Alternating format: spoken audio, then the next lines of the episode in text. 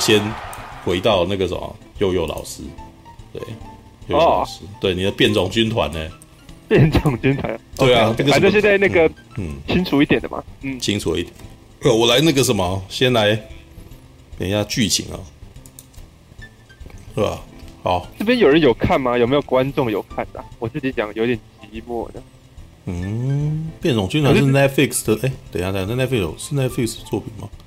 哎、欸，我没有看过这一支，哎，对，FX 开播，对它，嗯，怎样？Netflix 有是不是？Netflix 有吗？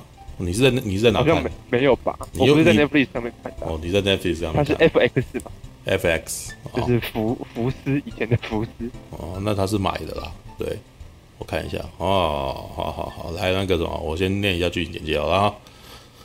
自少年时期，啊，大卫海勒啊，丹史蒂文斯啊，为患上思觉失调的精神病所苦，多年来不断进出精神病院，直到有一天，他认识了另一名新晋病人西德尼贝瑞特啊，瑞秋凯勒饰演，一名拥有触碰就能吸取任何人能力的控火人。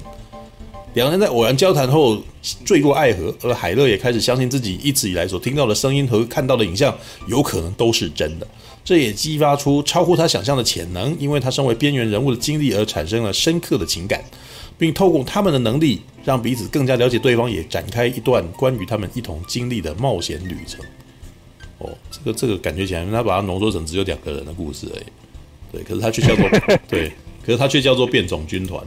对，来吧，韦夏米尼。那个，嗯嗯嗯我我先解释，它叫做变种军团的原因，是因为啊。呃它的剧名叫做 Legend，嗯，L E G I O N Legion，嗯，嗯然后 Legion 这个词有群的意思，然后也有军团的意思啊，所以在中国那边这部剧被翻名翻译叫做大群，大群啊，然后为什么这个就是 legend 这个词其实就是在指主角，嗯，然后为什么主角要叫做 legend 呢？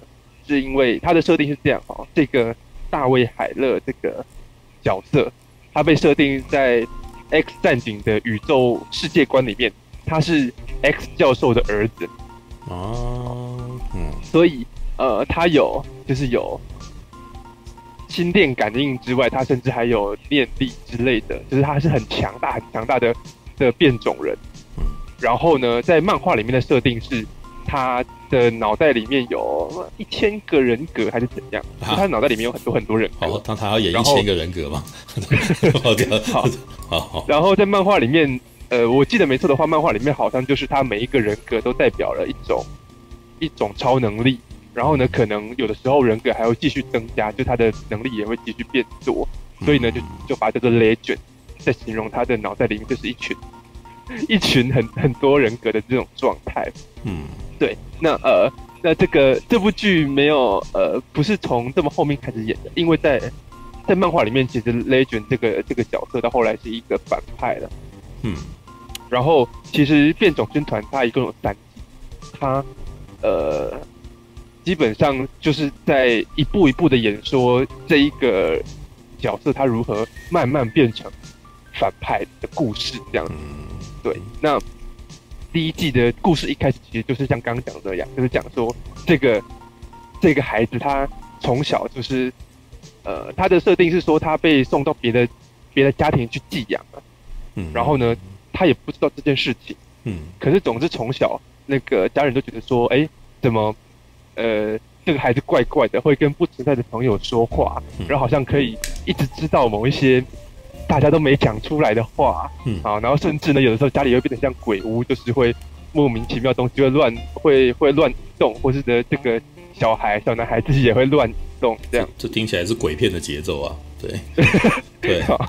对，然后呃，哎，很有趣哦，他第一集就是用几个镜头，用蒙太奇这样去带过，讲说这个人，呃，大就是大卫这个主角，到了青少年，到了比较年长的时候就。已经变得，他为了要，呃，类似压抑自己的这个，他以他以为，或者说他身边的人都以为他是精神病的事情，他会一直听到有人在跟他讲话，然后一直听到各式各样的声音，然后甚至这些声音可能还会指引他去干嘛，或是能够去去辱骂他这样，嗯，好，然后他就会一直注意力很不集中，然后大家都把他当成呃精神疾病，然后他就必须要靠吸毒来缓解嗯。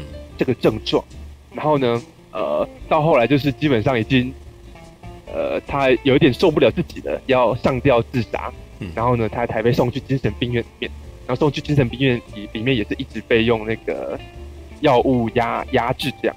嗯。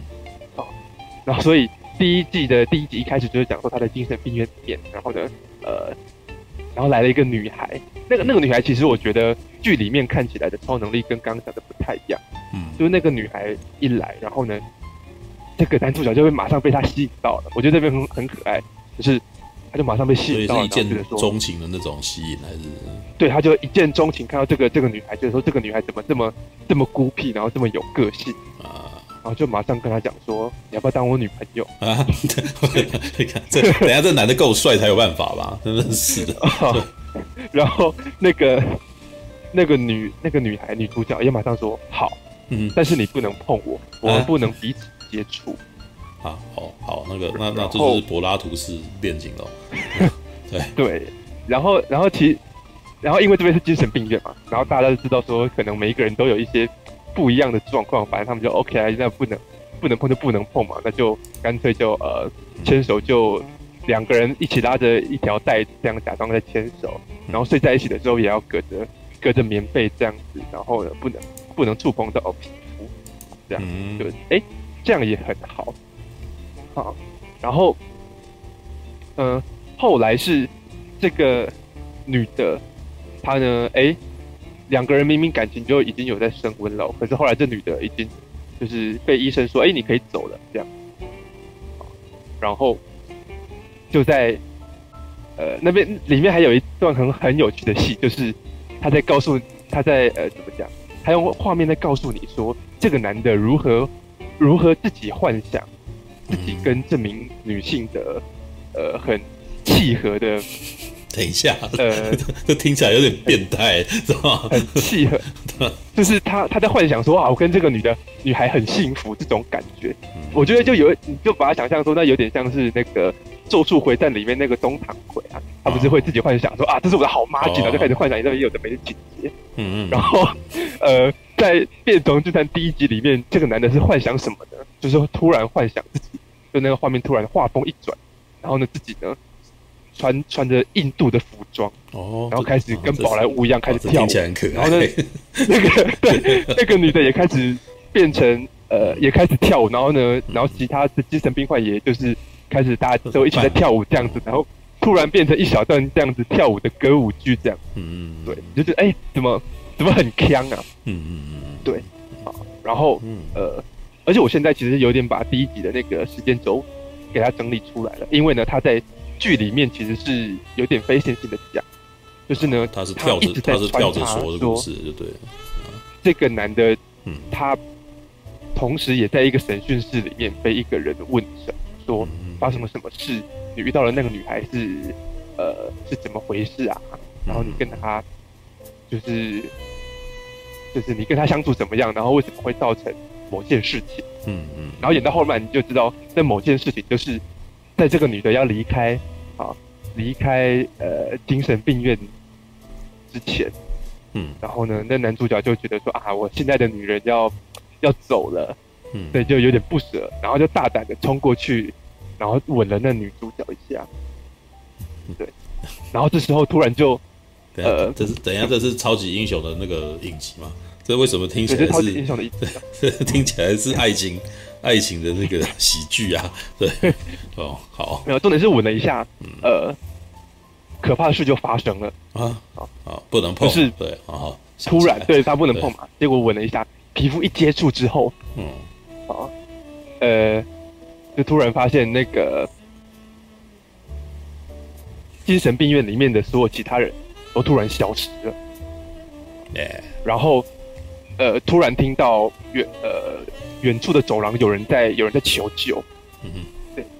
然后呢，这个你这时候还看到是，呃，是男主角的身体。哎，呃，反正反正就是他们就走过去，然后看到走廊上面原本应该是一间一间的呃房门嘛，就是每一个病房都有自己的房间，原本是应该是一间一间的房门，嗯、结果全部的门都消失了，然后所有人都被困在墙壁里面，然后他们原本有一个在精神病院里面有一个很好的好朋友叫有有一个很好的女女性朋友吧，叫做 Lenny，嗯，Lenny Lenny 这个女生就被卡死在墙上这样，嗯，对，然后就在大家还发搞不清楚状况的时候，啊，嗯，你就看到那个原女主角这个演员，她呢就有点搞不清楚状况，然后走向镜，嗯，然后突然发现，然后突然很惊讶的样子，啊，就知道说哦，原来是原来这个女的的超能力就是你只要一碰到她的皮肤，嗯，两个人的灵魂就会交换。哎，等一下，这不是怎么回事？对，所以他 等下就灵魂交换，就是说他跑到女生身体里面，这这种是吧？对，然后呢，哦，因因为灵魂交换嘛，所以呢，女生跑到了男生的身体里面，然后跑到男生身体里面之后呢，又他又不习，他又很害怕，然后又不习惯，怎么讲？又不习惯那个一直被不存在的声音给干扰的那个那个情况。所以呢，那个女的就在男主角的身体里面不小心启动了她的超能力，然后就造成刚刚讲的那场事件。呃，然后这个超能力的数值也突然就是，呃，因为太强大了，所以呢就引起了两两方人马要要追他们这样。然后呢，在这个设定里面，其实我觉得他的世界观跟 X 战警的我们看我们熟悉的那个电影的 X 战警的世界观已经不一样了，就是就是哎，怎么有回应？等一下，等一下，啊，好，不是现在嘞，就是现在，嗯，现在应该还好，啊，好像还好，对，好，就是在那个世界观里面有，还是有，但是没关系，嗯，是是是柱哥那边吗？对，等我一下哦，嗯，好，没关系，没关系，那我继续讲，就是在那个世界里面有分成两个阵营，一个就是政府的。政府他们专门设立了一个部门，在追，在在追杀变种人，你可以这样讲，追杀变种人叫做 Division Division Three，啊，那个第三第三部门吧，还是什么的，啊、嗯，就是反正就是政府部门，然后跟另外一个有一点点类似，呃，X 学园的一个部门，只是他不是里面掌权的人，并不是 X 教授，而是反正就是有点类似，已经是跟。X 战警电影版已经是不同的世代了，但是也有类似的一个专门在收收留变种人，然后呢，在对抗政府的的一支变种人的阵营这样。嗯，然后好死不死，呃，因为他们在他们交换身体嘛，然后变种人这边的阵营的人原本想要去救男主角，结果呢，但是他们交换身体只是暂时的，所以呢，呃，时间过了就会换回来。啊所以等于说，他们救到的其实是女主角，然后男主角就被就被政府的人抓走了。嗯嗯啊，然后然后所以我们第一集在插叙里面看到的他被审问的话，就是他被呃政府的人抓走。对，然后呃接接下来就是在讲说，哎，那个我们大概透过这个剧情，我们大概知道说，哦，原来有一群呃政府的人想要控制。有点想要打压变种人，然后他们认为大卫是一个威胁，想要把他杀掉。但是变种人那边的阵营就是觉得说，这是一个我们可以跟强大的政府部门对抗的好机会，所以变种人这边想要去把大卫救出来。对，然后救出来之后，接下来到了二二三四集的状况，是在讲说，哎，那因为你想想看啊，一个变种人他。从来都不知道自己是有超能力的，然后他自己都以为自己是精神病。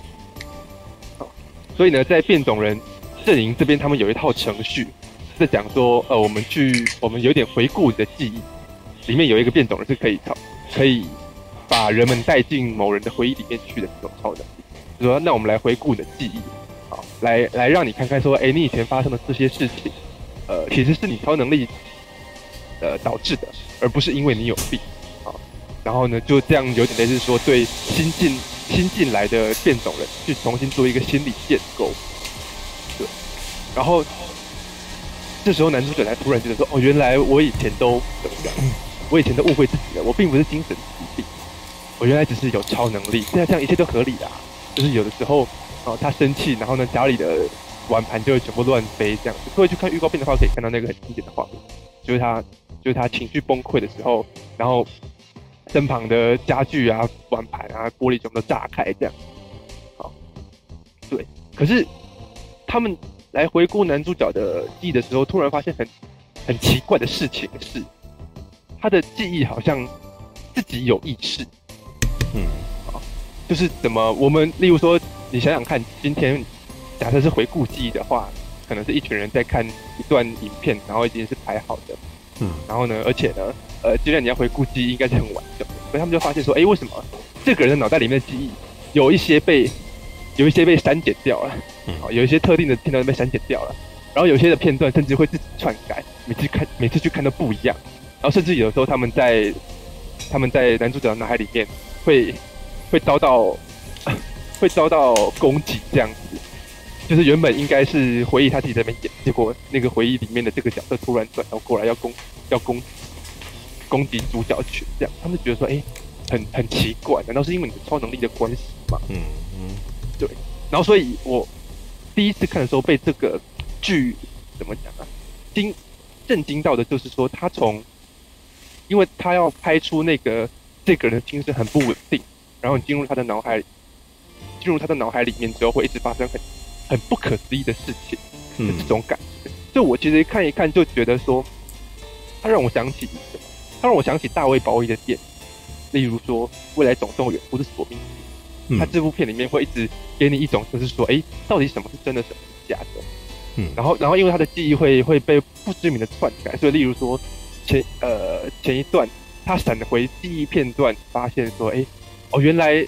呃，我之前看到的景象是这样，然后后来才发现说不对，我的我的记忆是我的记忆是错误的，嗯，就是说有一种专有名词叫做不可靠叙事者，就是当今天我们在用男主角的视角看这看待事情的时候，其实有一些画面是是不可相信的，你到后面才会发现说哦，原来之前的画面是是被骗了这样，嗯，然后开始会去质疑说，哎，什么呃什么是真相这样子，然后会有一种有一种很。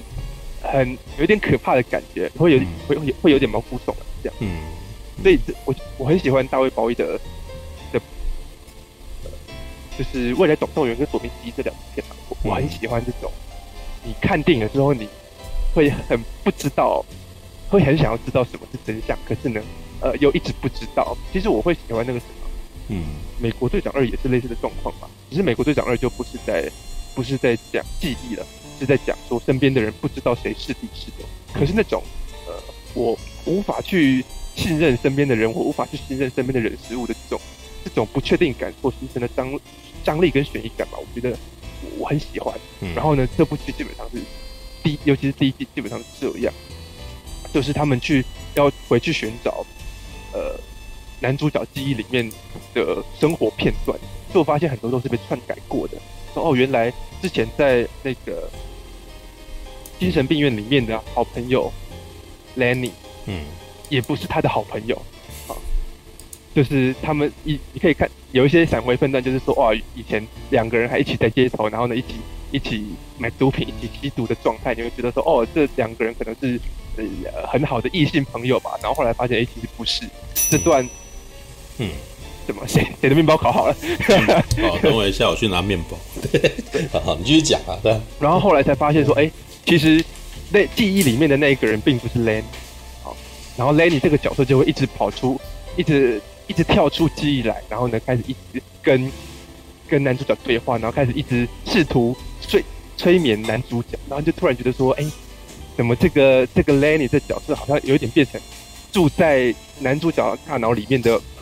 的坏蛋了，一直要说服他去做不好的事情，然后呢，一直要看到最后才会发现说，哦，原来我们原本以为他是精神病嘛，后来他跑到变种人阵营之后才发现，哎，他并不是精神病哦，他是有超能力。可是到后来又又才发现，其实他虽然是有超能力，可是呢，他确实是有精神病。什么意思呢？就是说原来原来他的呃。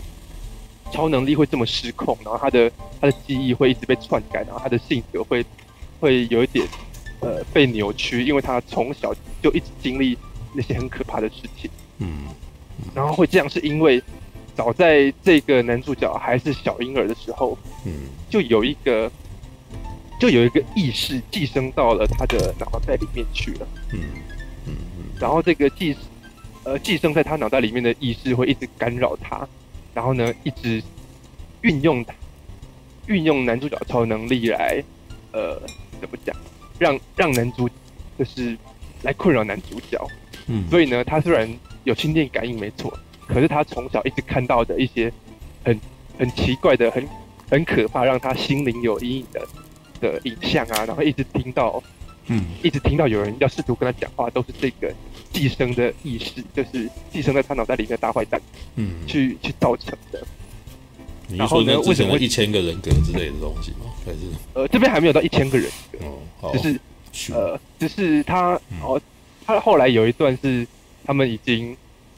大家已经知道是怎么回事了，嗯，可是因为那个寄生在他脑袋里面的这个，哦，他里面剧里面说这个是一个很古老的变种人，叫做 Shadow King 影王，对，暗影王，然后就说，然后就是因为影王太强大了，所以他到中间一度占领了男主角的身体，然后开始对怎么讲，开始对变种人的。呃，阵营开始进行进行报复，好，然后呃，真正的男主角的意识就被困住了，嗯，然后就他就他基本上就提供你线索了，说后面的那个很多人格是怎么出来的呢？就是当这个男主角他的意识被困被困在自己的脑子里面的时候，嗯，然后突然就增生了一个意识，说你好，我是你的理性意识。这样。子，好，我是来帮你的，这是你的超能力的这个。自我机制，然后发现，呃，原本的意识有，呃，有困难的时候会，他会自己多增生一个意意识这样，嗯，然后两个人，然后两个意识就开始讨论，然后呢，去把前因后果给推测出来，说，哦，原原来影王曾经是，呃，X 教授的，怎么讲，死对头，嗯，好，然后但是呢，X 教授战胜了，是打败了影王，但影王的。的肉体消失了，然后呢，意识还没有消失，就是幸存的一点点意识就跑跑去寄生在 X 教授的的儿子身上，要想要等这个强大的变，就是男主角借用他的强大的力量，有朝一日要对 X 教授复仇这样。嗯，对。然后这就是这就是第一季啊，第一季的最后结局就是，哎，他们好不容易把，怎么好不容易把。影 Shadow King 从男主角的脑子里面拿出来，嗯，然后，呃，可是呢，就是他很顽强，所以他要跑去附在另外一个变种人身上逃走了。这这听起来已经不是变种人，这个感觉起来已经是那个鬼 鬼上身，然后那种概念啊。其实有点像，它里面很多画面都拍的很像鬼片，嗯、就是例如说他们去怎么讲，嗯，他们去男主角的脑袋里面的时候，看到他们的。看到他的回忆，嗯，然后有一个回忆就是，在男主角小的时候还在床上，然后呢，父亲在爸爸在念童童书给小孩子要上当床前故事嘛，这样，嗯，可是那画面很诡异，就首先大家看不到这个父亲的脸，脸是黑色的，然后他念的 他念的那个童书是剧情是讲说有一个很生气的小男孩。然后那小男孩因为不想去睡觉，然后就把一直带他去睡觉的母亲的头给剁下来，这样。嗯嗯、然后就是，就是他就，我们就马上知道说，哎，这不应该是念给小小朋友的书啊。嗯。然后怎么会要有人故意念这种可怕的故事给小朋友听呢？哦，那个。然后这时候，那个 童书里面的那个就是被画的很可怕的的那个人物，就突然，就突然具象化，然后开始开始追杀来到男主角脑袋里面的这些。这些主角群们这样，嗯，然后就突然哎、欸，变成恐怖片了，或者有时候突然那个画面会变成全部都是红色灯光，然后呢，那个墙出现了裂缝，然后有那个很长得很恶心的手这样要爬出来的感觉，就是告诉你说，原来这个男主角从小就是活在有人一直用这种东西来吓他这样子，嗯，所以他到后来才会变得精神越来越不正常，嗯，好，对，其其实第一季拍的真的有一些地方拍的很像很像恐怖片。然后又是这样子，呃，充满悬疑感的剧情。嗯，对啊，你有时候会觉得说，哎，他，我上次好像有说过，就是说守护者，我会觉得说他也是很奇怪。嗯，对，他的剧情并不这么的，并不这么的传统啊，好像你马上就可以把它归类在某个类型，然后知道他的故事路线要怎样。变种军团，变种军团的风格就是更奇怪。是变种军，变种天赋内部啊？变种天赋不是变种天赋，你说的变种天赋叫做 Gift，我说的是 Legion，L E G I N。嗯，所以也是 X 战警的影集是吗？哎，对，也是 X 战警世界观的延伸作品嘛，你可以这样说。嗯，其实我觉得完全没有。对，这部剧超级小众，可是我觉得超级超级厉害。嗯，对，但是。我觉得也是因为它做的太奇怪了，就是你基本上你看到后面你都一直不知道发生什么事情，嗯，然后基本上你可能在前几集甚至跟男主角一样是精神错乱的状态。这部他这部剧是什么时候发发行的？啊？怎么？这部剧它的第一季是在二零一七年这样子。一七年哦，所以跟变种人的时间是差不多的，就对了。变，就是那个变种人电影啊。你说 New Mutant 吗？对啊。哦。那部应该是哦，可是我觉得我其实我觉得 Fox 它的状况跟以前的华纳有点像吧，就是说他今天手上有一个 X 战警的 IP，但是呢，他呢并没有像 Marvel 一样要把所有的影集跟串在一块，全部都要串在一块，所以所以像变种，我我刚刚其实前面就有讲说变种人他的，你就算没有看过 X 战警的电影好了，你大概知道了一下这个对于变种人的设定啊，然后大概知道 X 教授。啊，你你来看，基本上就可以看懂了。嗯，然后甚至其实关系没有很大，好，因为它里面基本上就已经是是在讲不同时代的故事了。然后男主角已经是就已经不是那一群人了，那一群人也基本上没有出现。对，所以我觉得，哎，其实还还挺好进，我觉得还挺好进入的吧。从你要说它是一个系列作的话，它还挺好进入的。可是对于一般观众要看懂剧情的话，我就我就。马上知道说为什么它会是这么小众，嗯，因为观众看一看，根本就是精神错乱的状态啊。他我还记得那时候到了第第几集吧，嗯，然后突然一开头就是一个，嗯，那个那个画面很奇怪哦，就是一个人住在一个超级大冰块里面，然后这个角色是前几集完全没有出现过的，嗯，然后呢，这个角色就开始讲话。讲说，哎呀，这个人们总是活在谎这个世俗给你的谎言里面，然后开始这样讲，嗯，啊，然后讲到后面你才知道说，哦，为什么要有这个角色出来？是因为里面有一度那个男主角他昏迷了，然后呢，他的精神飘到了一个类似虚无空间当中，好，嗯，然后呢，前面讲的那个住在冰块里面的人，就是更早以前也同样被困在这个虚无空间当中的一个前辈，这样，嗯，那男主角后来就遇到这个前辈。然后原来前辈也是一个很厉害的一个有心灵感应的变种人，然后就要想办法帮帮男主角回到现实世界当中。嗯，对，就是就是哎，这这部剧它其实它，它当然还是有一个故事线在，然后有一个很明确的说我们是要对抗谁。可是因为首先因为男主角的设定的关系吧，就是他的他前几集都是呃，或者是你甚至会觉得说他有的时候会有一点随机的出现某些特定的画面。或者说特定的声音，或者特定的那个跳接，这样是在告诉你那个男主角的精神怎么讲？精神精神状态。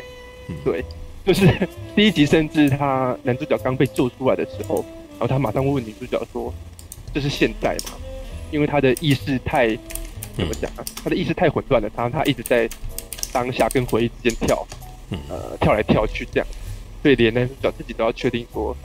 我现在经历的是不是当下，还是我还被困在我的回忆跟幻觉里面？嗯，对。然后，然后那个人，这这群剧组他们也很有创意的是，他们会用一些很很奇怪、很吸引的方式来来讲故事吧。哎，突然就给你一个新的角色，然后呢，突然就让他们做一些很奇怪的事情，或者是很奇怪的场景突然出现，然后呢，后面才告诉你说，哎，为什么这这件事情跟怎么讲，跟剧情有关？嗯，对。然后。来，然后到了第二季，其实从第一季跟第二季的的衔接就可以看出来，他们有多跳痛。就是第一季的最后是，他们好不容易就是赶跑了蚁王，虽然他们没有完全消灭，但是蚁王至少逃走了。然后男主角至少不再被他的这个寄生的意识给困扰。嗯，然后原本想说啊，可以跟女主角就是共度幸福时光，在这个可以接受变种人的这种乐土。嗯，然后他们就飞来一个小小的球这样。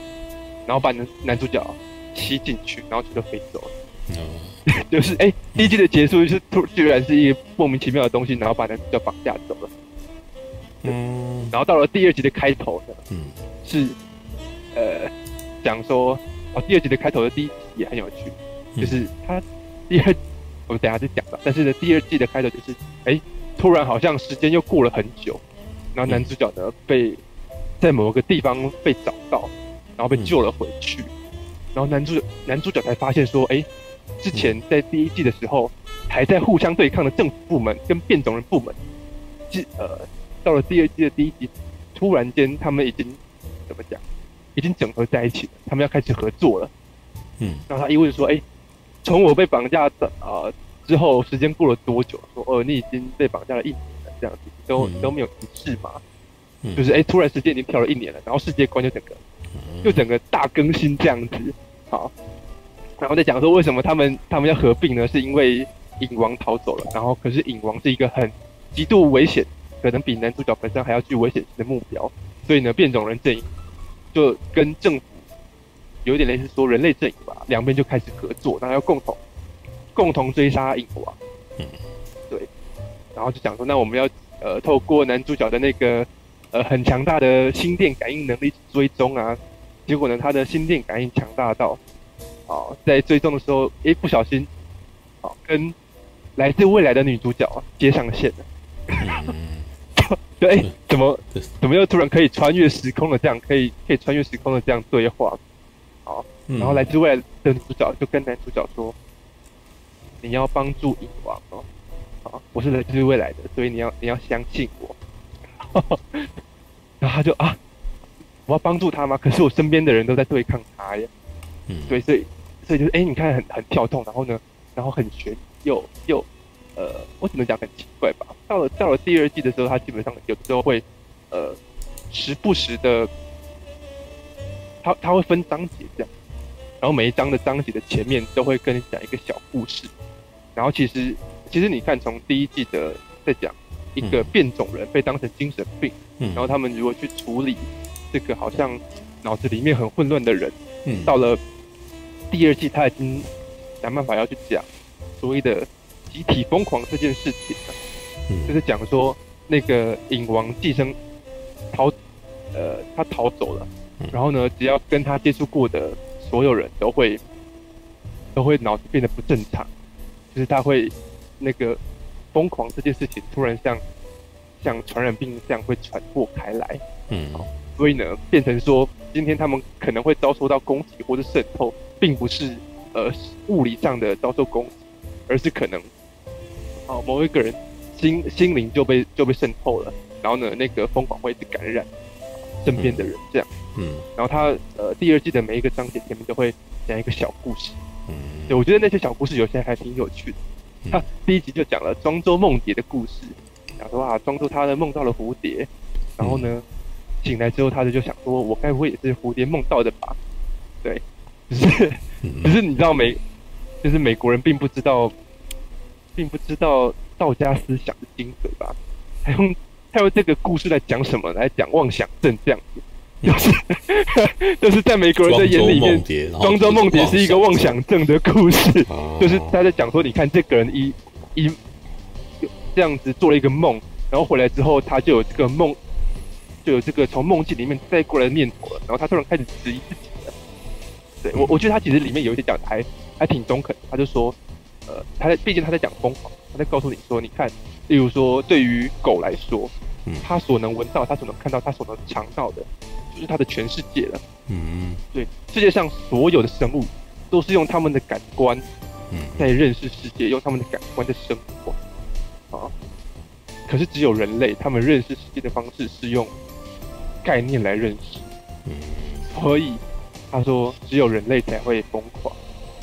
才才会才会才会有疯疯掉这件事情，因为当今天你有一个想法，然后出错，它可能会连接着影响你对整个世界的认知，都都出了问题，然后这个人就会就会被认为是疯掉了。嗯，然后他其实就是在讲说那个影王，或者说甚至是整个这些具有心电感应的变种人，他们是如何可以呃操控普通人，然后如何对普通人的心智进行攻击，这样。嗯，因为对因为跟精神错乱有关系嘛，哎，对集体疯狂。哦，好，对啊，这也是一个不错哦，哦。那啊，好了，这个梗是蛮不错的啦。对，他另外是试图用另外一种方式来解释超能力啊这件事情。我我去工作一下，我去工作了。All right，哦好，拜拜。那个哈古感激你哦，那个朋友这样子，我我我去工作了，蛮乱的。嗯，你说什么？我感觉没有什么？你刚不说那个？你刚不说那个《X 战警》影集跟华纳的电影一样，就是赶鸭子上架的感觉吗？那我我说的不是他们，我说的不是华纳赶鸭子上架的的那种像，我说的像是在华纳他要试图建立 DCEU 以前，他们对待 DC 漫画的改编的状况是，他把每一部漫画、每一个哎、欸、每一部电影，呃每一个包括电视剧。都是分开来不同的世界观，然后呢？哦，好，所以所以我在讲的是，哎、欸，在我觉得福斯处理的方式也也有一点点像，就是说，OK，今天你、哦、呃，变种军团就是变种军团，不会跟其他电影或影集牵扯，然后呢，电影也不会呃有太多影集的东西，然后甚至呢，你看变种军团跟变种天赋两部影集，他们也没有所谓的。联动这样子，就是你都可以把它当成每一部独立作品来看的。因为你陈陈佑，你看完之后，你觉得他们的客群是锁定哪个哪个哪方面的观众啊？你说这一部吗？还是全部？对啊，我说就是《X 战警》的影集啊，因为听起来好像不是给电影的观众看的哦。对，我觉得变种军团它其实不是给，我觉得你看他会拍的这么奇怪，他要让你去。你要去做一些很有趣的去。你说他那个是 X 正经的影集，可是又完全没有跟这个世界观有连接，然后也没有出现什么人物客串。嗯嗯嗯。那那我不知道说，嗯，抱着抱着想看 X 战警的心态的人，我应该会觉得很落空才对啊。其实我觉得，嗯，像例如说我嘛，或者是甚至我觉得有时候，也许兔哥也是，就是说我们这种呃看看的影视作品比较多。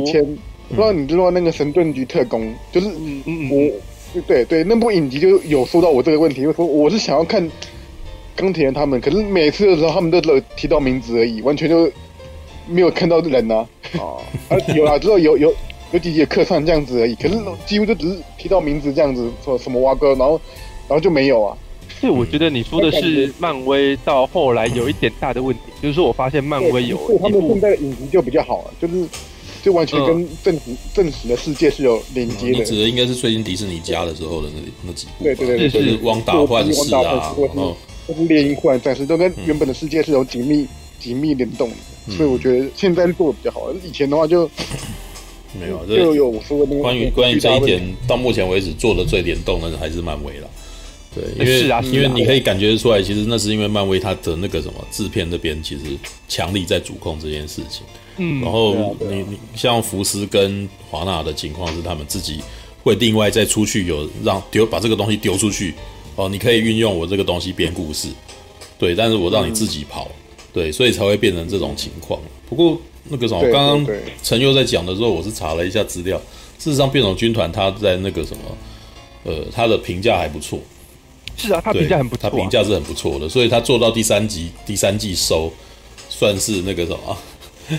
好聚好散吧，对，就是是啊是啊，就是因为迪士尼，他福斯要被并入迪士尼啊的情况底下，他好像那个什么，就是还是让他把第三季做完了啦，就是把它播完这样子。那这只是不会有下一，就是大概三季就结束了吧？对啊。他基本上我觉得他是叫好不叫座的状态，因为其实其实你问的客群这件事情，我觉得很有趣。我相信像像我们这种喜欢看剧情片的观众，至少至少我是啊，我可能。嗯呃，我虽然会会喜爱某一个世界观、某些 IP，嗯，可是呢，我我不希望看到的是什么？我不希望看到的是有一部作品，它只消费世界观跟 IP，可是它不好好讲故事。嗯，那老实说，漫威有一几有几部，我觉得已经是有一点点这样的状态了。啊，没错，没错。那呃，但是你说像 Marvel 那样子，它呢世界观整合的很好的。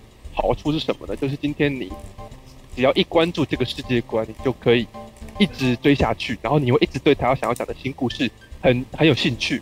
你看像洛基好了，洛基他虽然故事也挺奇怪的，可是因为你认识洛基了，你知道这个这个人物，所以呢，你会一直有兴趣下去。嗯，对。那但是我相信有一些更更哈扣的观众，他已经他希望看到的是更不一样的东西，就是说我我今天你说你要拿这个东西是 X 战警的世界观来给我，我 OK。OK，我我知道你要 X 战警的世界观，可是呢，我也期待你可以讲出更不一样的故事。哦，其实就有点像是我们想要我们想要去看那种实验电影或独立电影的那种状态了。嗯，那基本上变种军团就是这样。嗯啊，他他不需要你真的对这个世界观有多爱，可是呢，他要吸引的观众是你想要看到不一样的超级英雄的故事的这样的观众。事实上，我觉得其实之前的守守护者。然后像是我以前还还有提过的末日巡逻队都是这样啊，他们有点在不过做的是颠覆超级英雄的类型吧。那守护者，你看他是从他的，我觉得他的叙事上当然也有，然后他的议题上，他去检反思检讨这件事情。嗯，然后末日巡逻队是从形式上，它的中间会有一些很多对于英雄超级英雄漫画的内梗这样。那变种军团已经是整个，我觉得他就。已经有一点把我们试着把超级英雄的故事，把它拍成很新奇的实验、实验性的作品看看好了。反正这本来就不是一个正常的角色，我们试着用不正常的说故事的方式来来给给予呈现，然后呢，让大家可以耳目一新。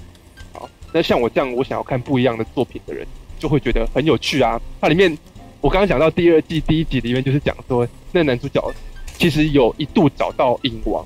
嗯，然后他们要用，他们要对抗嘛，也是一样用，用心电感应的能力来对抗。可是画面怎么呈现呢？画面呈现就是他们在一个夜店里面，嗯，然后突然，男主角就开始跳舞，然后身边的身边的路人就突然变成男主角的舞伴，然后就就开始跳舞起来。然后呢，换到对方的时候，影王这边也突然开始跳舞，然后身边的人也变成他的舞伴，然后哦。两边的人突然开始尬舞这样子，然后还拍了五分钟这样的，然后就是哎、欸，很那个还有点滑稽的这样子的尬舞的方式，然后他透过这样子来告诉你说，哦，他们现在是在用超能力对决，只是是画面呈现是尬舞。到了第三季的时候，它呈现呈现方式就是 rap battle 了，就突然两边的人开始拿麦克风，然后开始 rap 这样子，然后然后开始在尬 rap，嗯，就是他会想办法用各种方式来。让你对于这件事情耳目耳目一新，你会想说哦，原来还有这样子的呈现方式哦。然后你看，突然在一个超级英雄的影集里面，然后突然看到男男女主角，然后呢跳起那个宝莱坞的那种舞蹈，然后再告诉你说，今天男主角在幻想谈恋爱这件事情也是一样啊。我用不一样的方式来告诉嗯这件事情。其实其实我觉得第一季有很有趣的东西啊，像那个里面有一段是。呃，有一个超能力者，他要，他要想办法挡下子弹，啊，他的方式是开始演，就是手就开始比划，有点像是指挥这样，突然身边响，就是耳边就响起了音乐这样子，然后突然很多音符跑出来，然后很多音符就跑具象化跑出来之后呢，就挡在子弹面前这样子，就可以挡下，就可以挡下子弹了，就是很多这种很很神奇的。解套方式跟很神奇的呈现所谓超能力这件事，嗯，对啊，就是我，就是我觉得，呃，你看这么，就是要这么怪、这么这么迷幻风格的剧才能吸引我的注意力啊，要不然我看超级英雄电影我都 看了那几百部了，全部都长得一样，那不是有点有点可惜吗？我觉得大概可以听出你的意思啊，就是陈佑喜欢看有剧情的东西。就是里面可以让他一直不断那个啥，让他感兴趣的东西的时候，他就会越看越开心。他倒是没有那么在乎，呃，X 战警的世界观是不是有联动这件事情。对，就是因为今天你有啊，其实很好。对。可是如果你没有，我也没差。因为故事讲的好，我我觉得其实主要的原因是因为陈佑自己本身不是 X 战警的粉，你知道哦。如果你今天像像我是个钢弹迷。他今天如果讲一个钢弹的故事跟 UC 没联动，老实说，我会，我会，我会，我会落，我我会有点失望。哦，是是，对，虽然我还是会看，我还是会看，但是我的内心深处就会觉得有点伤心，就是觉得啊，那个什么之前的角色会不会有机会出来？那啊，原来这个世界观跟那个世界观完全一点关系都没有啊。对啊，只是、oh. 那那我那时候心心里面就会想说啊，干那为什么要叫钢弹？你知道？你只是长，你只是长得像钢弹，因为呃，钢弹的动画真的到最后就是这个样子啊，它就是嗯哼。嗯，本来就在原来创作者他写出来的那个时代，他会写那个一个人那种编年史这样子，然后几年的时候发生什么事，什么之类的。嗯，那可是做到后面就是制作群啊，就是他们那个总公司开始发现说，哎，这样子好像很麻烦。对，因为你这样子创作，它就是不是不太自由，所以后面他就是给一些新的那个创作者去做事，做刚新的钢弹的时候呢，就是那个世界观就从头开始讲了，就不是就是一个另外一个世界了。对，那可是另外一个世界，然后就变成那个什么，只有机器人还是叫做钢弹而已。对，那那身为那个老老钢弹粉的我，那时候其实对于那几部都有很强烈的一个不快，知道吗？对，哦，所以不是大家老是喜欢在那边推说他们以前那个什么，比如说他们以我们可能会就会分享说，你你喜欢你的第一部钢弹作品是什么之类的，然后他们都会说什么，诶，他是看 SEED 的啊，他是看 W 钢弹的啊。然后我的内心就会犯嘀咕说：“那才不是钢弹，你知道吗？就是在那边对。但我我后来还是会看啊，后来看完以后就是会对他们有另外一层分享这样子。但是在我内心永远有一块那个什么神主牌的位置是给那个什么最早的那个版本的，你知道吗？所以为什么那个什么刚刚苹果不是在逆袭的夏亚，你知道吗？这逆袭的夏亚事实上就是那个版本的，算是已经很后期的作品。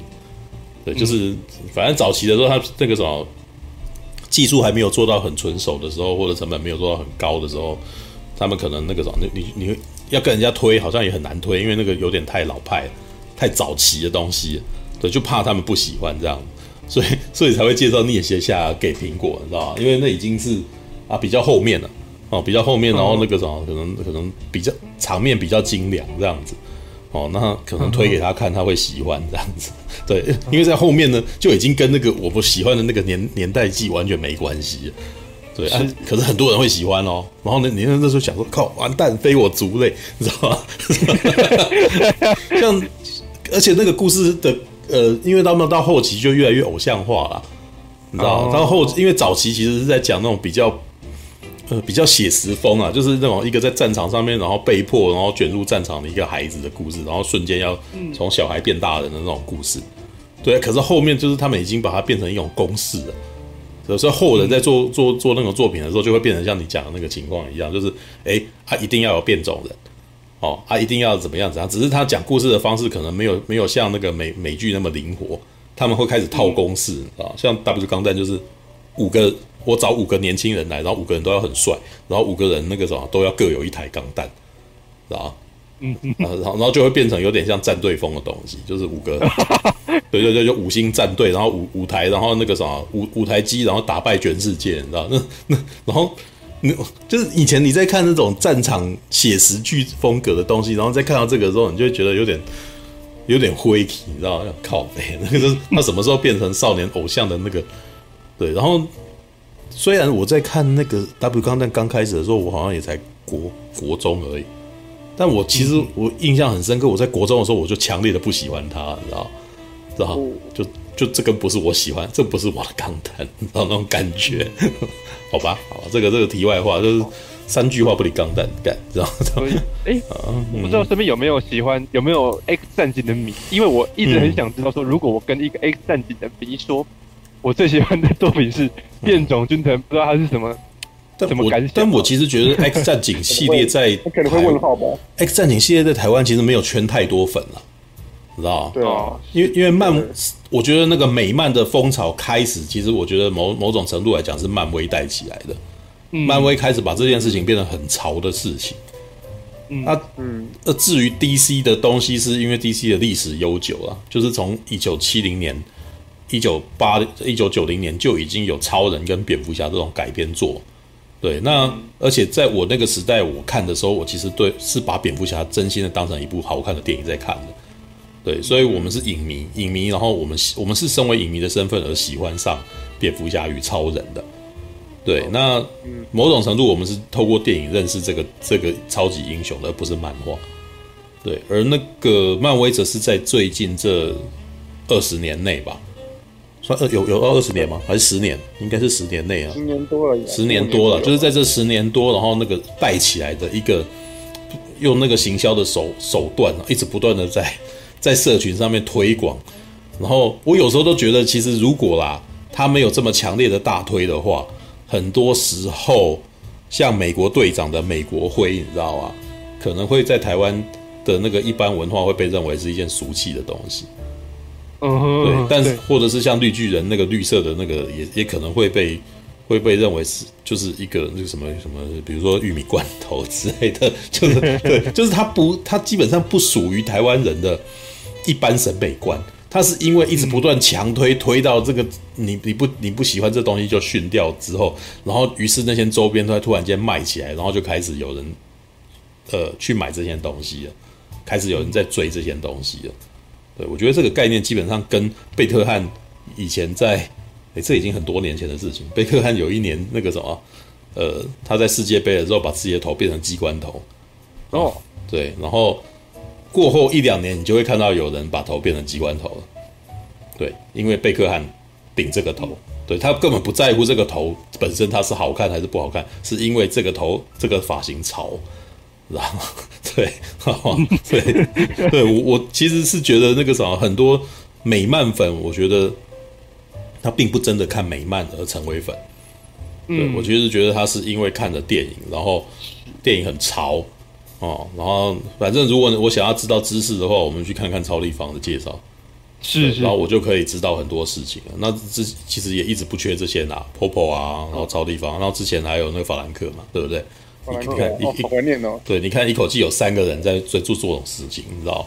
我还记得那个时候我还有被攻击过。我只要写一些，我那时候想说我也做几部这样子，然后做几部，然后被人家说你这个根本就啊什么之类的，就 你不是美漫，不是美漫迷这样。但是我一直都不是啊。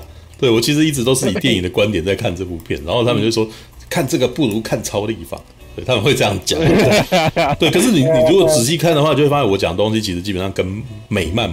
的设定没什么太大关系，是。我是完全是从电影的方式去解这个东西的，对，所以你知道，像当我看到天能的时候，我就不是很想解那个东西，因为我就觉得那超噱头的，你知道吗？然后就说，对，然后就有人说看这个超无聊的，看看我看我解释的东西等于没有讲，然后因为因为诺兰本来就没有讲什么，我觉得，对，最近天能不是在 HBO Go 上吗？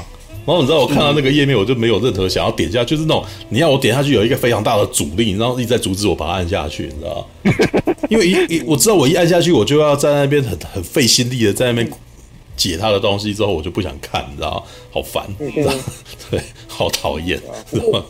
说到那个美漫，我觉得那个嗯。一开始我觉得，一开始我觉得啊，我觉得，嗯，那个华纳的影集是做的比漫威好很多的，就是他们的世界观跟那他们的那个交交织跟联动，哦，绿箭侠是侠跟不过魔女跟那个，不过我其实不管是那个绿箭或者是闪电侠，我都只有看前面一两集而已。我我我不知道为什么，我其实觉得闪电像闪电侠，我其实觉得他的前两集那个公式化的东西让我觉得。很密，对啦，对啦，太公式化了。闪电侠的那个第一、二集的那种感觉是什么？你知道吗？霹雳车，你知道吗？霹雳游侠，啊，就是反正你后面有一个后勤支援嘛，一个高科技的一个实验室嘛，然后就是会有人在那边监控嘛，然后闪电侠去出任务这样子嘛。对啊，那个啥，你想想看，我小的时候看霹雳游侠跟那个什么，是不是也这个样子？就李麦克，然后开着霹雳车出去出出行，然后后面就会有一辆大车厢，随时那个什么进去维修这样子。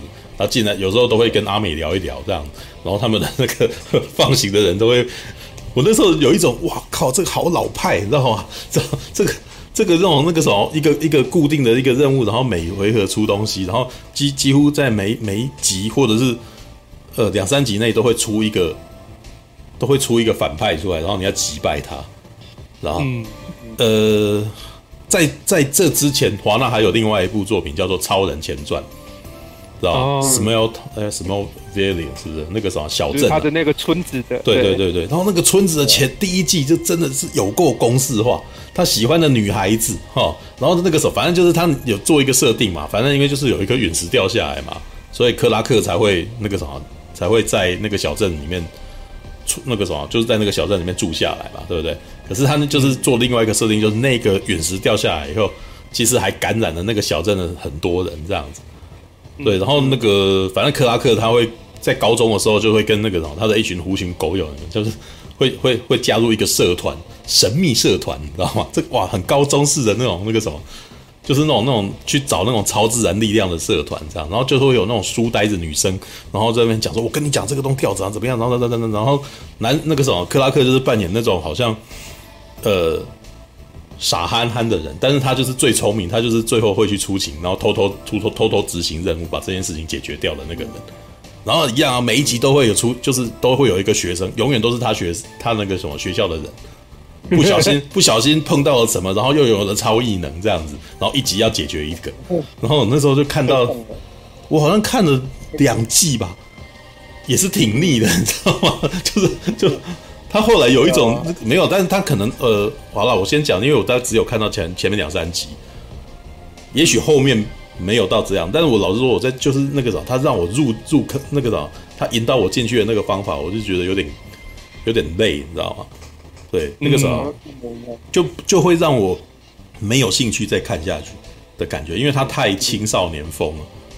我我我其实好像最认真看，就是最勉励看的一个系列叫什么？Super Girl，那还是一个女孩子很可爱，你知道吗？对，而且不是，而且女超人女超人去执勤的时候，给我一个比较可爱的一个那个感觉是。她会失败，然后她会出包，你知道吗？她出包的时候，我觉得还蛮有趣的，就是哎，那个啥，就是她她就是因为她是一个傻白甜的一个小女生，然后他出任务的时候就会有一些那种傻傻的搞不清状况，然后或者是不小心那个什么处理到，然后就被大家念这样子，然后那那个我会让我觉得哇，这个超级英雄还蛮生活化，还蛮可爱的。哦，不会像那个什么闪电侠他们那个，就是一个公司化，一定要出去，然后你也知道说他旁边的人都要不知道他是什么，然后他还要瞒着人家什么的，这个是不是好公式？你知道吗？都一模一样，你知道吗？对啊。然后绿箭，呃，绿箭算我最早看的啊，但是我觉得绿箭的那种感觉是，可能从一开始的型就没有很喜欢吧。对，就是我我我在价值就是在概念上不喜，就是不太能够接受一个现代世界里面，然后那个什么有一个用弓箭的人。对，当然有在那边练身体啦。我有看到他在练身体，哇，挺壮的这样。但是基本上就是那种影集式的那种帅哥，你知道吗？对对，哎，我只能说我在那个时候看太多 HBO，HBO 的影集其实比较进场是比较非典型。对，然后电 CBS 这类的那个什么电视剧就很公式化，就是他们会有一个，其实他们也有很高级的剧，像是那种反恐啊，或者是那个。呃，福斯啊，福斯电视台还会有那种什么反恐危机有没有？那种的就比较哇，那个就就写的比较深沉一点。但是你你只要记你你如果仔细观察，只要进入超级英雄的影集，它就变得很青少年像，你知道？嗯，对，就是通常都都都是故事简单，然后很快就解决，然后有有然后还有一个问题，特效不是很强，知道吧？你们你你像上个礼拜大那个什么。马大才在那边讲守护者的那个什么那个曼哈顿博士蓝光很假，告诉你这那个如果他跟那个什么闪电侠、绿箭这些比起来，然后跟女超人那个比起来，那个真的已经好很多了 啊！尤其尤其是看那个什么超超少女跟人家打架，或者，是软趴趴的，你知道？就是然后然后那个特效就也不怎样啊，就是然后你就会觉得哦，这个。呃、欸，还不如那个什么，我去看一部电影，然后那个什么，就是两个小时，然后声光效果还不错。你不要在那边拖，然后那个 那这个效果又不怎样，就还是不要看好了。要不然你就看《咒术回战》嘛，《咒术回战》打得多漂亮啊，你知道吗？用画的就画的很漂亮嘛，就就是不要用真人真人感觉起来，然后，那个那个都会有一种，因为他们那个演演员的那个什么，也有点半吊子的那种感觉，那种很重，你知道吗？只能说就是就是美国人美美国人在拍的 Y A Y A 偶像剧的那种味道，嗯，就他没如果而且他们集数比较多啦，那集数一多，然后你就会觉得哦靠，我还有好多要追，好烦。这样子。对啊，对啊。嗯，虽然不过我觉得那个嗯嗯，你说你说。D C 的那个超人啊，电影的超人很短命，他只演三部嘛。嗯。可是 D C 影集的超人他演很多部诶。好几季这样子。一些影集到我知道后来他们有大事件啊，就是闪点事件嘛，就是会有好多个时空的超人会跑进来啊。对，而且那个超人的质感就是电影的那个质感。这个是我我我其实觉得那个是玩到后来就是哎，他有受欢迎啊，所以他开始要玩一个比较大的，知道吧？对对对，而且这种这种那个男主角他演演了蛮多集，要比那个 那个什么亨利卡维尔演的还多集。这个就只能够说那，但是他的因为现在我我其实也曾经想要去找那个来看，但是问题来了，那个门槛好高，你知道吗？你要看那么多东西，你才能去看那个，这么多麻烦啊，你知道吗？我前面摆着不知道几十集的东西，而且还不止一个。我要看绿箭，我要看闪电侠，然后我还有可能还要看超少女哦。我每个那个的进度都才两三集而已。然后你想说 看两三集，然后他们的演技那样子，然后特效那样。啊、哦，想到就累，知道吗？没没那么多美国时间了，对，嗯，所以我都是花十分钟看别人的解说，这样最快。对啊，好吧，超立方他们又又派上了用场，但我但我的感觉是我其实不需要，我还有很多别的可以看的，没关系啦。对，不是不有那么觉得没有那么一定要去拼美漫了，对不对？那个，对啊，那个什么，那个洛洛基，比方说比方说洛基礼拜五出嘛，然后隔天的时候看到一堆超立方啊。大虫他们就直接出影评了，而且都是一二十分钟的那一种，我觉得超爽的。好了，我再呃，我好，我再突然那个，我再我再补一些东西好了。其实因为最近把那个什么，嗯、最近终于去把那个什么，呃、欸，那个叫什么猎鹰？呃，对不起，他他猎鹰酷寒战士猎呃。护寒战士，不是猎酷寒战士，不是护，呃，他是酷寒战士吧？哦，不是护寒战士。哦，其实是最近把那影集看完了嘛？对，才六集诶，还不错。对，然后不哥，你觉得怎么样？哦，就护寒战士没有美国队长可以喊，现在要去喊别人。简单的讲就是这样子，没错啊。靠。好，好，从我的观点来看，这基本上就是酷寒战士失去他的爱人以后，生活顿时依靠，知道吧？对，所以他的生活当中只剩下了那面那个什么，他的爱人的盾牌，是吧？但是呢，这个盾牌他不是给他的，没有赏给那个八旗，对，就是那个什么美国队长赏那个史蒂芬罗杰斯把这个盾把这颗这这面盾牌赏给赏给了猎鹰啊，然后猎鹰呢就把它捐给博物馆。过了没多久，然后那个什么美国就推出了第二代美国队长，你知道？我还记得那个时候在社群上面那个什么轩然大波，这长得怎么长得这么逼鸡，你知道吗？然后所有人都觉得好好好好好讨厌的感觉，你知道吗？然后这个故事基本上就是这两个人那个什么在面对别人当了美国队长的那种心心境，你知道吗？然后这时候又出现了新的反派，那新的反派呢？呃，算是一个蛮有趣的设计，因为他当时其实有一点在讲。那个美国资本主义啊的那个什么，呃，对抗美国资本主义的一些人的故事。哦，那基本上他的故事是在讲说，这个超级士兵血清有被发现被拿出来用，知道吧？就是诶，又又出现了跟史蒂夫罗杰斯很类似的那个人类，哦，而且不止一个啊。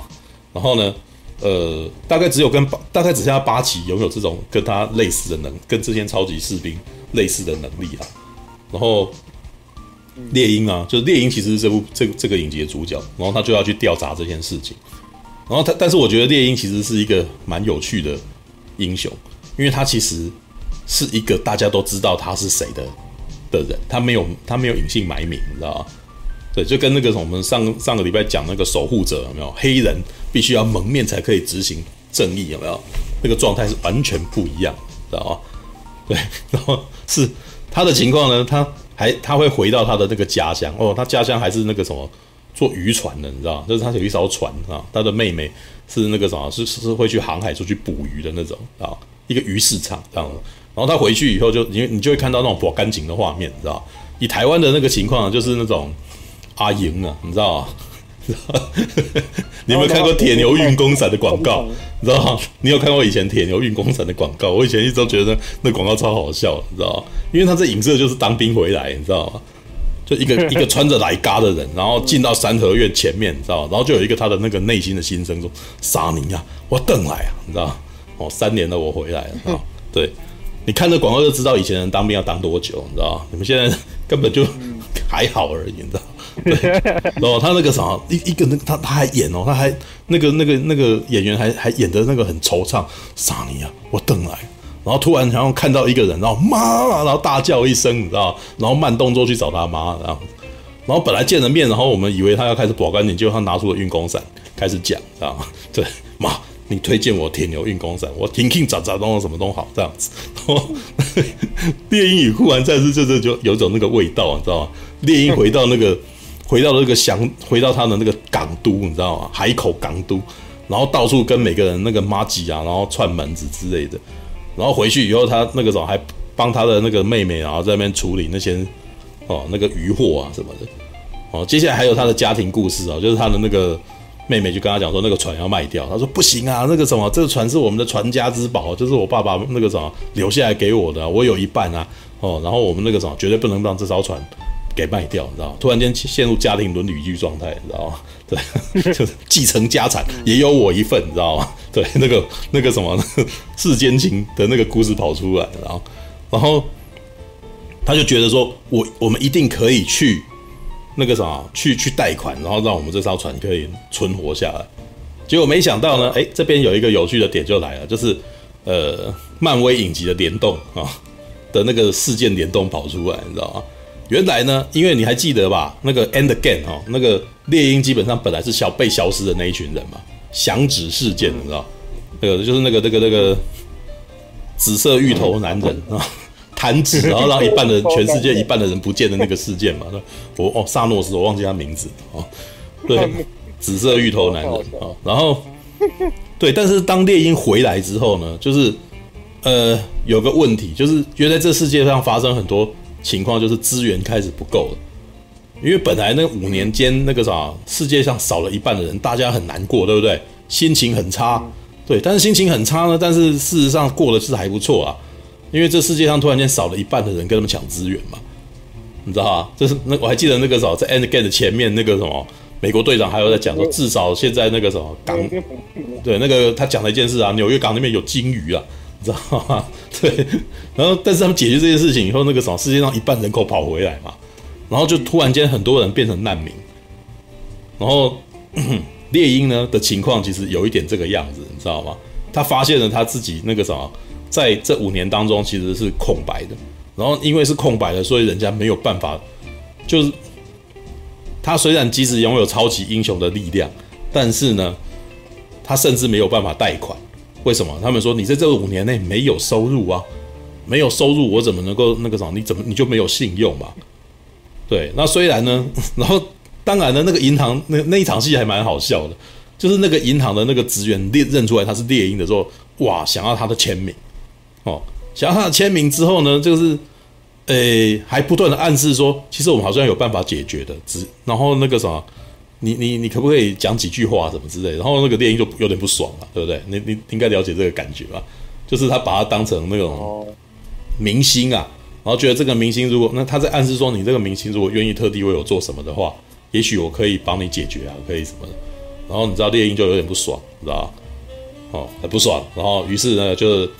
呃，这件事情就没有办法过，所以他还是没有办法贷款这样。于是他就开始体会到，原来那个啥，自己本身也是一个弱势族群哦。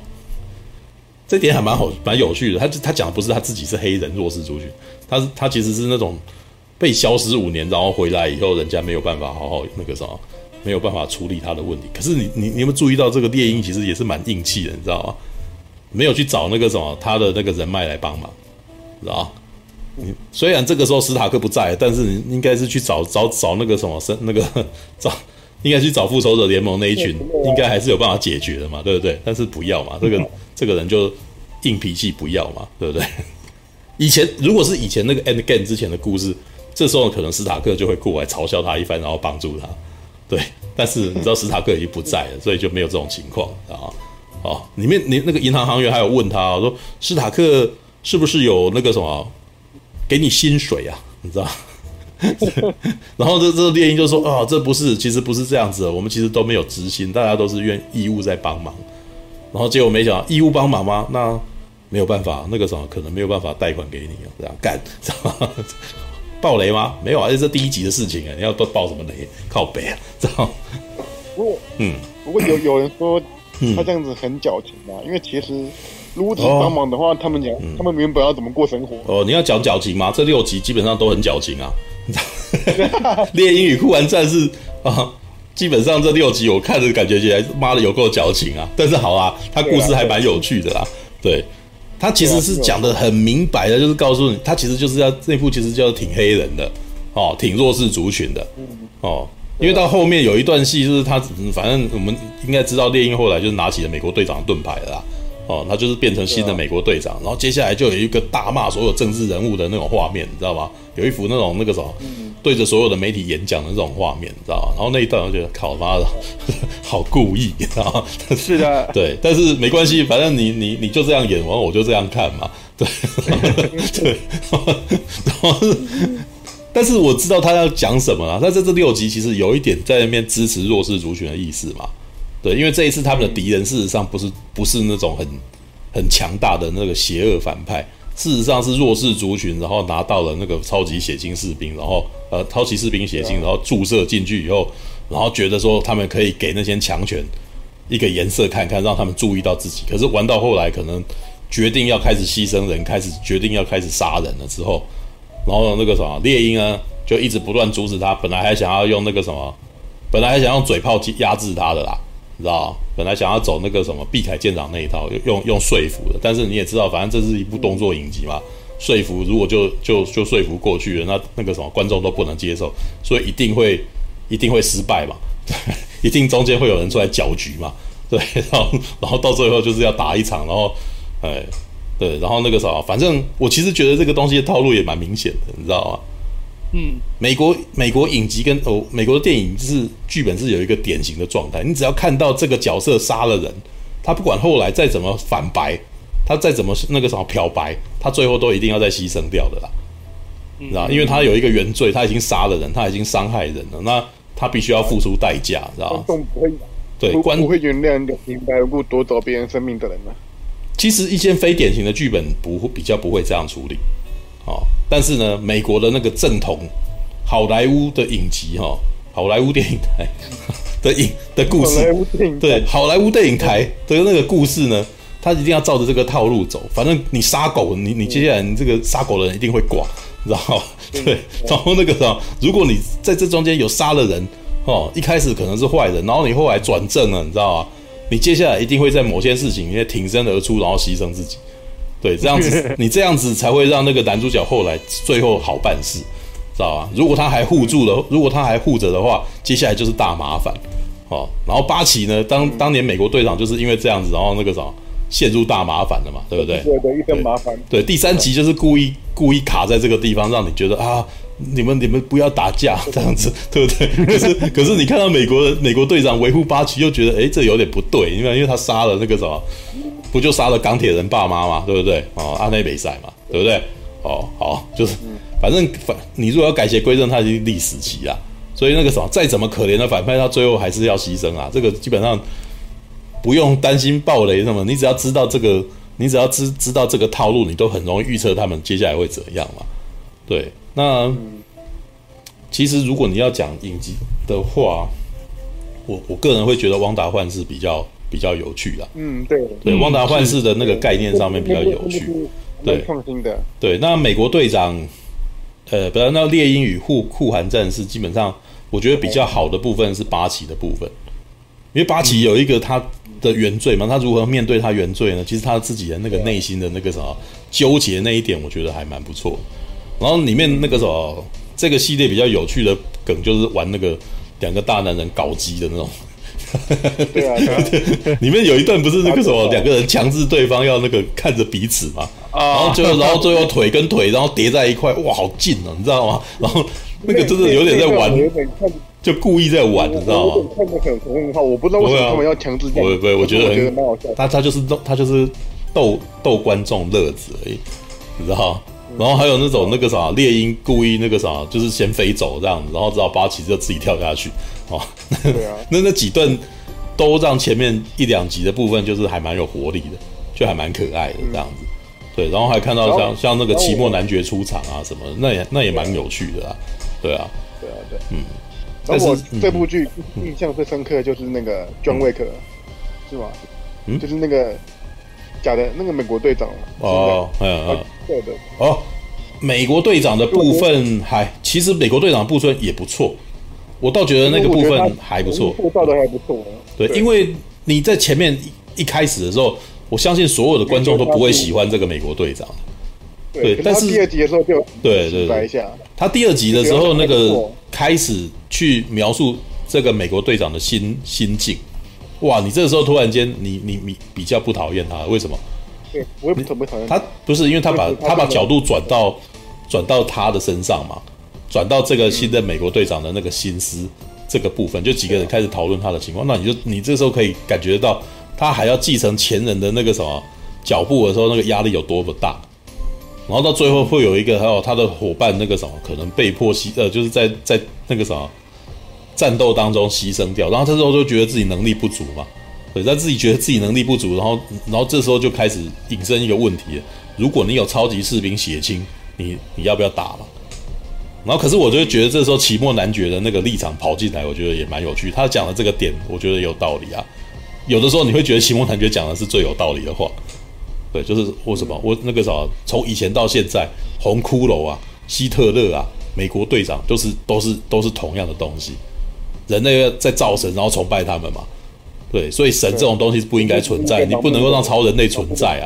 对，没有他以他的立他这个角色的立场来讲，其实是更更合理的。为什么？因为他在美国队长三的时候，他就已经说过，奇木兰吉这个角色就是因为他的家人在复仇者联盟二那个事的事件当中，哦。死掉了，他家人全都死了，所以他从此是很恨很恨这些强出头的复仇者联盟成员们，你知道吗？对，所以反正是他跟八旗是比较有互动，比较有办法互动的啦。哦，猎鹰虽然不相信他，然后可是，对，但是我觉得很有趣的是，奇莫男爵事实上是认同史蒂夫罗杰斯的。对他就是就是就是大家会讲说啊，美国队长就他们会抗议啊，说你讲的这些，但是那个史蒂夫罗杰斯不是这样子的人，这样子。然后但是奇莫男爵没有否认。但是他只是回应说，那可是史蒂夫罗杰斯就只有那么一个啊，就只有一个啊，对你能够你能够保证下一个就不会他吗？就不会就一会跟他做一样的事情嘛之类的，对。然后接下来我们新任的美国队长就一路沉沦，你知道吗？我倒觉得他的一个沉沦的过程还蛮就是蛮有趣的，他入魔啊，他有点入魔。对，如果如果是我以观众的角度去看的话，我可以理去理解他，我可以理解理解为什么他会变成这样子啊。对啊，因为他一直在描述，他一直非常大篇幅的描述。主要是因为他要找犯人，结果就是令他们先先抢到一步。然后第二个是，他要去抓犯人的，然后他发现他自己没有能力。然后第三个是他他的他的那个什么，他的那个跟班死掉，然后所以他害他黑化。对啊，整个过程中他没有这个事情达成的。没有，他到最后，但是最后其实那个什么有给他回来啊？为什么？因为让他让他去选择，他是要呃复仇。还是要救人，对，就就那样子。当他选择救人说：“哎、欸，好，那你是英雄。”对，就大概就是，那那是一个非常简单的二分法嘛，对不对？对，对啊，就简。但是，但是基本上这六集，你作为一个非常娱乐性高的动作影集，我觉得还不错啦。对，虽然我个人其实觉得一直都觉得猎鹰的新造型真的有点太 low，是吧？就就每次每次都觉得他衣服好像没有穿整齐的感觉，你知道？很可惜，你知道？对，反正还是目前感觉起来八旗还是最帅的，对，是吧？对啊，毕竟是一个像长得像天行者陆克的男人嘛，对。哎，好，谁要说话？谁要说话？新的 SK 新的洛基，你们有看吗？还没有啊，慢慢我看，我看，我还没看，我看。对，我第一、第二集我我在看呢。怎样？所以你还要画？应该也会喜欢，因为它蛮蛮科幻片。哦，呃，是啊，可是我觉得现在还那就是蛮科幻片。慢，我慢慢等吧。我我我觉得那个什么，也不急在这么一时。对，我不喜欢做那种追剧抢快的事情。你看，我上次已经讲了，我之前都在看动动画，但是看到动画，看到这一个礼拜突然间停住，为什么？因为那些动画全部都剩下一两集，都你要等他们翻的时候，我开始觉得很很痛苦，你知道吗？希望一口气看完。我不喜欢那个上面每个礼拜那边弄，这样。哦，对啊，好吧，就是。哎、欸，等一下，哎、欸，大侠进来啦，进来很久了。然后我看一下，马大，马大，马可多关麦。啊，好，好，没关系。哦，开了，开了，开了，开了，开了，开了，没听到声音。哎，马马大。没有，那个应该跟你一样有问麦克风设定之问题。对，嗯，我我我有传那个，还是听不到吗？哦，听到了，听到，听到，听到，嗯。哦，OK，还是一样的问题。马大，哎，那叫什么事情说？没有啊。哎，请说。就是假设有一个人告诉你说，他呃进他新战入坑的作品，以及他最喜欢的作品都是都是侠盗一号，你会有什么感觉？嗯，没有，很好啊，没什么不好啊。哦，是，不，怎么了吗？会不好吗？不管说实话，以喜欢星战来讲，不管你入坑做是哪一座，你最喜欢是哪一部，其实都没什么不好啊。因为人在不同的时空背景下，本来就会有不同的喜欢的角度啊。就像我有些朋友，就以我来讲好了，呃，如果长期在关注星战的，就会知道说啊，那个什么。那个前传三部曲是乐色啊，什么之类的。那我就是前传三部曲入坑的啊，对不对？对不对？哎，我跟你讲，这这很正常。因为我听到太多那个老那个老粉在干说前传三部曲有过难看的样子。嗯，哦，对啊。你这么一说，我的入坑之作应该也可以算是《新世大帝的复仇》。哎呦，这没有关系啦。对啊，这个很正常，好不好？因为毕竟星战他妈的这个 IP 实在太太久了，你知道吗？就像是。喜欢那个神秘博士一样，你从哪一你从哪一季入入坑都没有关系啊，说实在的，嗯、对啊，所以你刚刚讲是因为这个事情吗？对，因为我们刚刚才聊到说，呃，我觉得变种军团还不错，只是他跟那个电影的世界观其实联动的不大，然后就有就有人质疑质疑说，哎，那这样他的呃粉丝群会不会很受限？然后我就突然想到说，哎，对啊，那如果会不会有？一些粉丝就会把这种跟世界观联动不大的，就就有点想要把它排除在外了。可是我又觉得说，哎，但是理论上来说，像马大，你对于一个 IP 这么有爱，然后这么了解，基本上你应该对于就是只要跟这个 IP 有关的任何作品，你可能都会都会有兴趣，并不会因为说啊，他他跟那个什么正正传三部曲没什么关系，就就有嫌隙了。嗯，是啊，是啊，是啊，就是说，哎，当这些啊，因为《变种宣传》这部剧跟电影连接不大，然后呢，你看了就觉得说，呃，很不喜欢，那是不是就代表说你其实只是电影的粉丝，或者说你其实是喜欢电影的那种感觉？因为我相信，例如说，你如果是很资深的漫画迷的话，你可能对于这部剧，你也可以从里面找出很多彩蛋跟挺有兴趣的点。对，嗯，对啊，对啊，对。应该这样讲啦，实际上有没有？因为我们每一个看电影的人啊，他所接收到的资讯量都不一样。这就之前半明处就讲过嘛。呃，看这部电影，看某些电影有一些跨入门槛。当这些跨入门槛越高的时候啊，嗯，一般人就越难能够吃得进去。就像是我们讲最呃，因为我们华人来讲，争议最大的就是痞子那个安野秀明。嗯，哦，他的东西喜欢的很喜欢，不喜欢的很不喜欢。有没有不喜欢的呢？可以讲出他的理由，喜欢的也可以讲出他的理由。可是安野秀明他就是安野秀明，他就是他自己。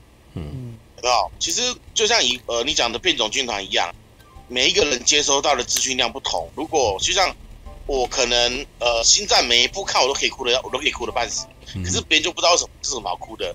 我因为喜欢的人或知道的人，你知道这些东西的背景故事。嗯嗯，有没有？当你知道的时候，对别人来讲。这个这个片段一点意义都没有，可是你看的就是哦天哪那种感觉，你知道吗？这很正常，就像是我可以呃，我我我刚刚不是讲嘛，就是在看六人，我要重看六人行嘛，对不对？嗯。然后那个时候就是六人行的那个 HBO Go 的那个我们又在一起的那两个小时的影片嘛，我一边看一边哭一边笑，对啊，然后再看六人行要重嗯。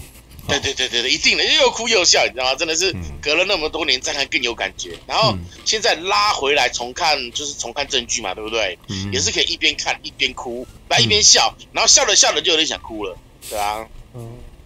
可是对对呃，怎么讲？对一般人来讲，他们就不会说你你你你在哭什么？你有你有你有你有你有什么问题吗？没有，那就是情到深处身不由己啊，那种感觉。这我懂啊，我就。我在想说，会对你来说会不会有哪一个人，如果告诉你说，我最喜欢的，或者说我呃我最喜欢的星战电影是哪一部，或是哪一个作品，你就会觉得说哇，你跟我不是同一个世界的人。我跟你讲会哦，这种人会有哦，绝对有。但是我只能跟你讲说，呃，这种人百分之两万一定有哦，但是不会是大多数啦。大多数真正喜欢星战的人，其实不会太不会太在意这种事情，对啊。我突然想到，如果有人跟范平兔讲说，我觉得那个。韩索罗这部电影的韩索罗比较，我比较喜欢这样，比较有魅力，你可能就会觉得很奇怪。哦，还好还好，你你问奇怪你你你问这个你你你你举错了案例，因为我其实真的觉得韩索罗电影还不差，只是他不是就是，呃，他的问题只是在于那个人不是就是长得不像哈里逊，哈里逊福特啊，对，但是基本上那部电影本身是不错的，知道吗？嗯，对对对对对，是啊。所以你你这你这个问题其实真的是看人答案看人讲，要真的这个这个很微妙啊，是啊，这个这个真的超微妙的，因为有的时候，其实星际大战也有也有所谓的旧三部曲跟新三部曲的那个什么之战，你知道吗？嗯，对，就是在好，先不要讲这个后传三部曲哈，在之前的前传三部曲跟那个什么呃经典三部曲之间就已经有一定会分众出来的。对啊，嗯嗯，像之前就就有聊过啊，马可多是前传三部曲的世代入坑，对，但是我是在经典三部曲世代就入坑了，对，所以对我来说，那个什么最早的那三部曲就是有不可被取代的地位，对，就是我我的那个什么已经是那个的形状啊，对，就是我我当时喜欢到这个东西就是那个样子，对，所以。我觉得那个什么还会有新世代的粉丝，其实是因为新世代的那些作品，事实上也做得不错，知道吧？要不然的话，你看哦，像那个《魔鬼终结者》，你知道吧？大家永远都在讲一二集，对不对？怎么没有那个三三四五集，然后请那个什么？很少有三四五集之的时代，然后被撑起来的粉丝，你知道吗？我啊，我是三四集被撑起来的粉丝。对，但你会，你你，但是你会很喜，你你会对于那个魔鬼终结这个东西有强烈之爱吗？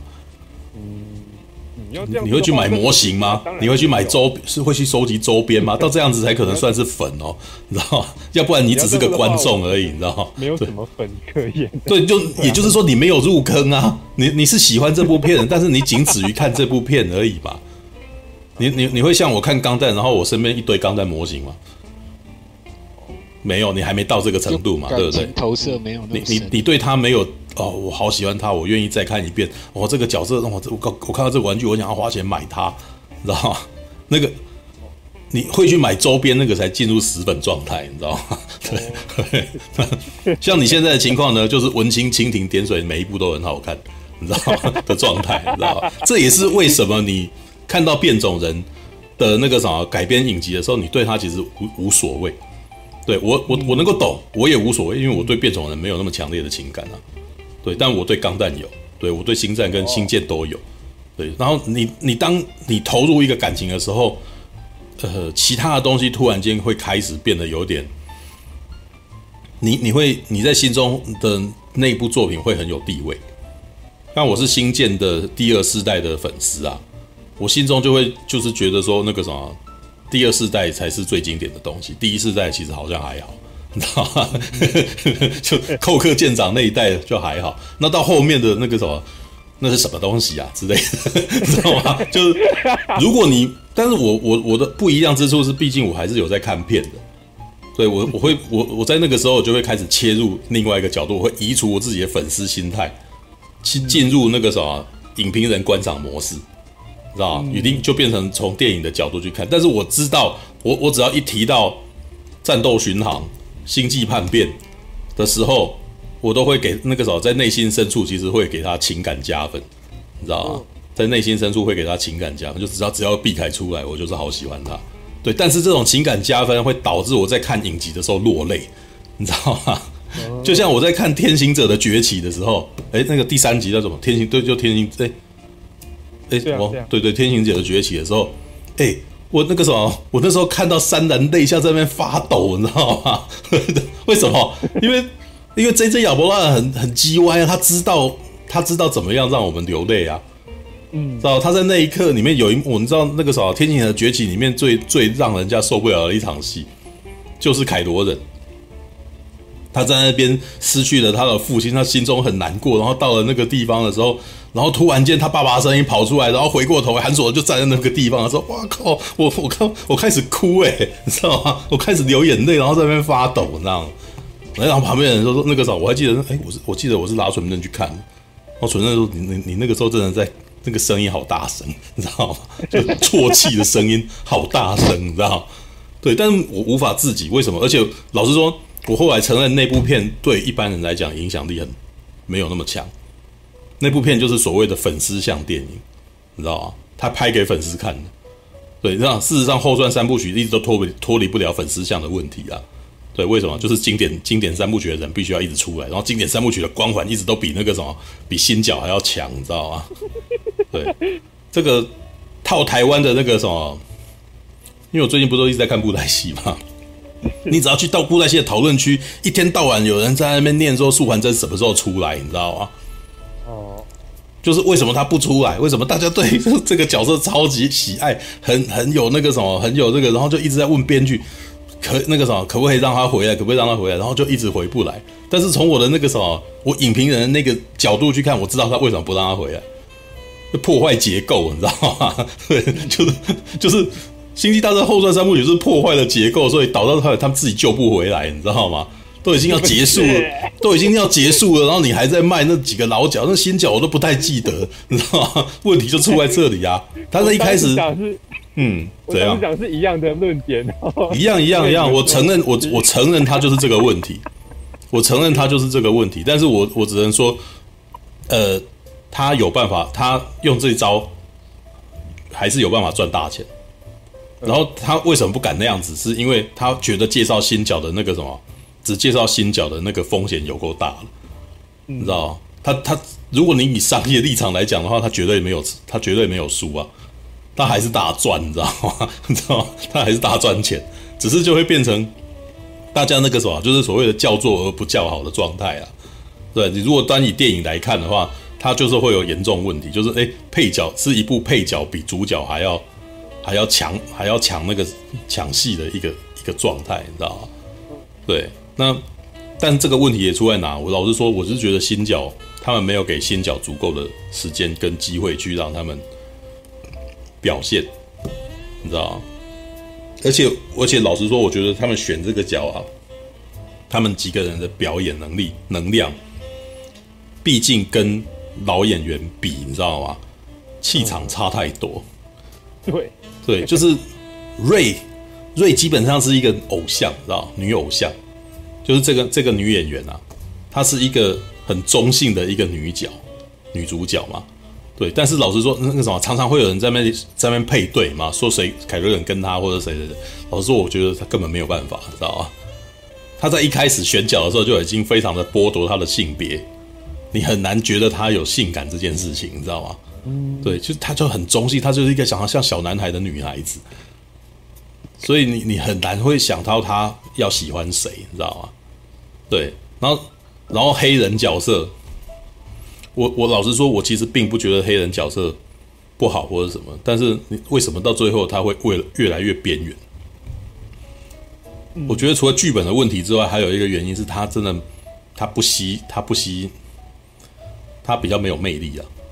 知道吧？嗯，演员的问题就是在你要一站出来，然后让人家就觉觉得那个什么，哦，那个什么，我好喜欢你，知道吧？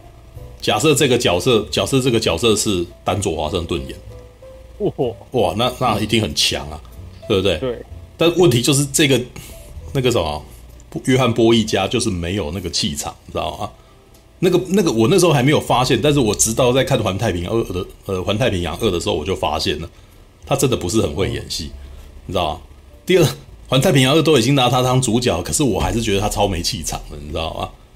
对，嗯、唯一我觉得比较有机会有气场的是那个奥那个什么奥斯卡·以萨克，但是他真的哦，但是这个角色真的好边缘，你知道吗？就写的很少，你知道吗？对，每次安排他出来，你很少看到他特写，你没看到他，每次都看到他跟一群义勇军站在一块这样子。他其实是最。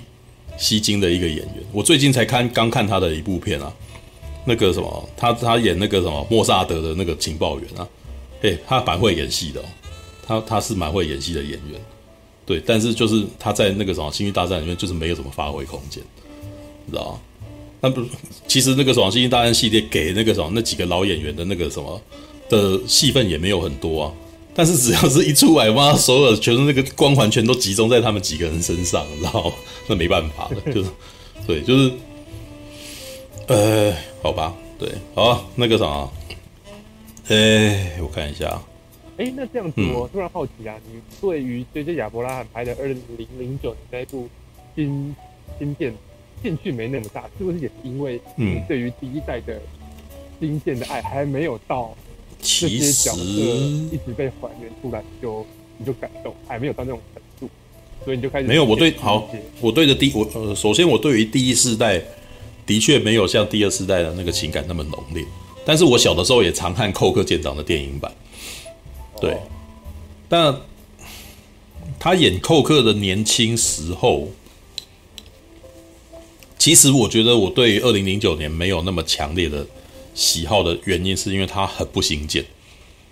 嗯哦，对我有说过啦、啊，一个那个什么初出茅庐的那个什么学生上了舰，然后突然间变舰长，这种逻辑我不能接受，你知道吗？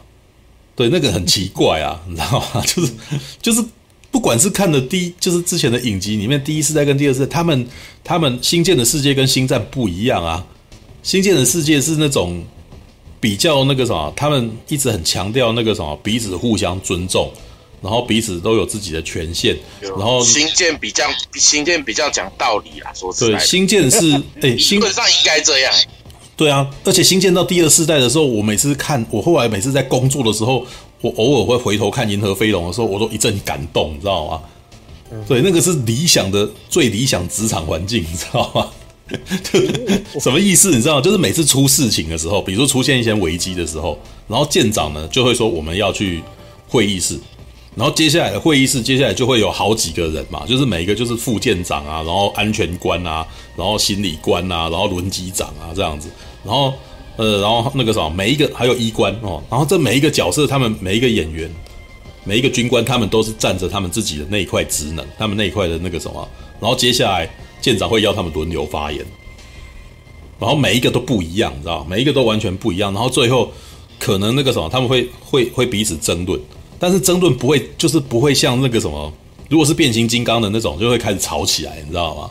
就会开始人身攻击，你知道吗？但是银河飞龙的状况就是不会，每个人就是讲出自己的想法，然后那个什么，他有自己的立场，然后最后呢，舰长要决定。当舰长决定以后呢，其他人就不会有意见了，你知道吗？那个就是那种很理想的状态，你知道吗？现实生活中开会，你讲这样，然后对方会压起来，然后接下来就吵起来，然后这东西不了了之，也没有决定，你知道吗？或者是那种那个什么下决定的人下不了决定，然后会议就不了了之。你知道吗像现在我们的那个什么立法院 或什么研会，什么的东西永远不能决定，没有办法再立刻解决问题，就是因为通常都是这样，你知道吗？对，然后在那种状态底下，就是所以他们是非常呃理想派的，就是把所有的事情，就是每个人各司其职，每个人有自己做的事情这样子。那可是星际大战的那个什么主众关系不是这样子，星际大战更接近的是那种。以前中古世纪时代的骑士拥有绝那个什么，你只要拥有血统，你只要拥有地位，其他人全部都要听你的。你就算只只是一个那个什么从乡下来的那个什么小童，可是你拿出光剑来，你就像时钟拔出时钟剑的亚瑟王一样，大家要听你的，你知道吗？嗯哼，对，那个是很贵，那个是很中古时代的贵族的那种啊、哦，你你你被认可了，你身份的象征，其他人全都听你的。那二零零九年的星际争霸战就是这个概念，你知道吗？所以，所以他把它摆在那个时候，我突然间觉得格格不入，超级奇怪，你知道吗？就是这不对，这不是星舰，你知道吗？所以，他虽然把它弄成一部很精彩的冒险科幻作品，但是我觉得他从骨子里面就已经脱离了那个星舰的那个逻辑，你知道？他不是星舰，你知道他是。他是他是用星舰皮套起来的一个骨子里面去做星际大战，难怪 JJ 后来马上去接星际大战。他真的很想做星际大战，然后他那个什么接到一个星舰的东西的时候，他就把它变成星那个什么长着星舰模样的星际大战，你知道？那那个感觉不好，你知道？他，但是他第二集好多了，嗯，第二集就没有这样弄，对，第二集我觉得拍的比较好看，对，就就是那个逻辑没有跑掉。第一集真的那个什么，他他节奏快到，我觉得这个东西是花的黑哦，知道吗？这不对啊，这超奇怪的，你知道吗？对，但是我知道，我我之前也跟你讲过，他其实我觉得他有点在模仿麦可贝啊。对，他让很多事件快速的生成，然后立刻要去解决这个问题，然后连连那个破水瓶都有一点那个味道，然后跟逆光，知道吧？你你仔细回想起来，那个逆光是不是跟绝地再生那个很像？知道他事实上他是在学用他自己的那一套，在在模仿麦克贝的那种快节奏，知道吗？嗯，对，只是他是编剧出身的，所以他的故事还是抓得好，他没有像那个麦克贝到后来整个失控，你知道吗？好，All right。OK，我们哎，还有一点时间，来可以聊一下那个模仿游戏吗？对，我本来想聊巴勒特啦，但是我不知道有多少人看过这个。阿姆罗，为什么你唔去完成家己的任务呢？起来起来！啊，莫安尼啦，你若真正想要让更大出战，那呢你家己去赛就好啊！我，啊，你你俩准我是一个无出头的人吗？啊又搁给我使，连阮老爸妈妈你给我拍过呢！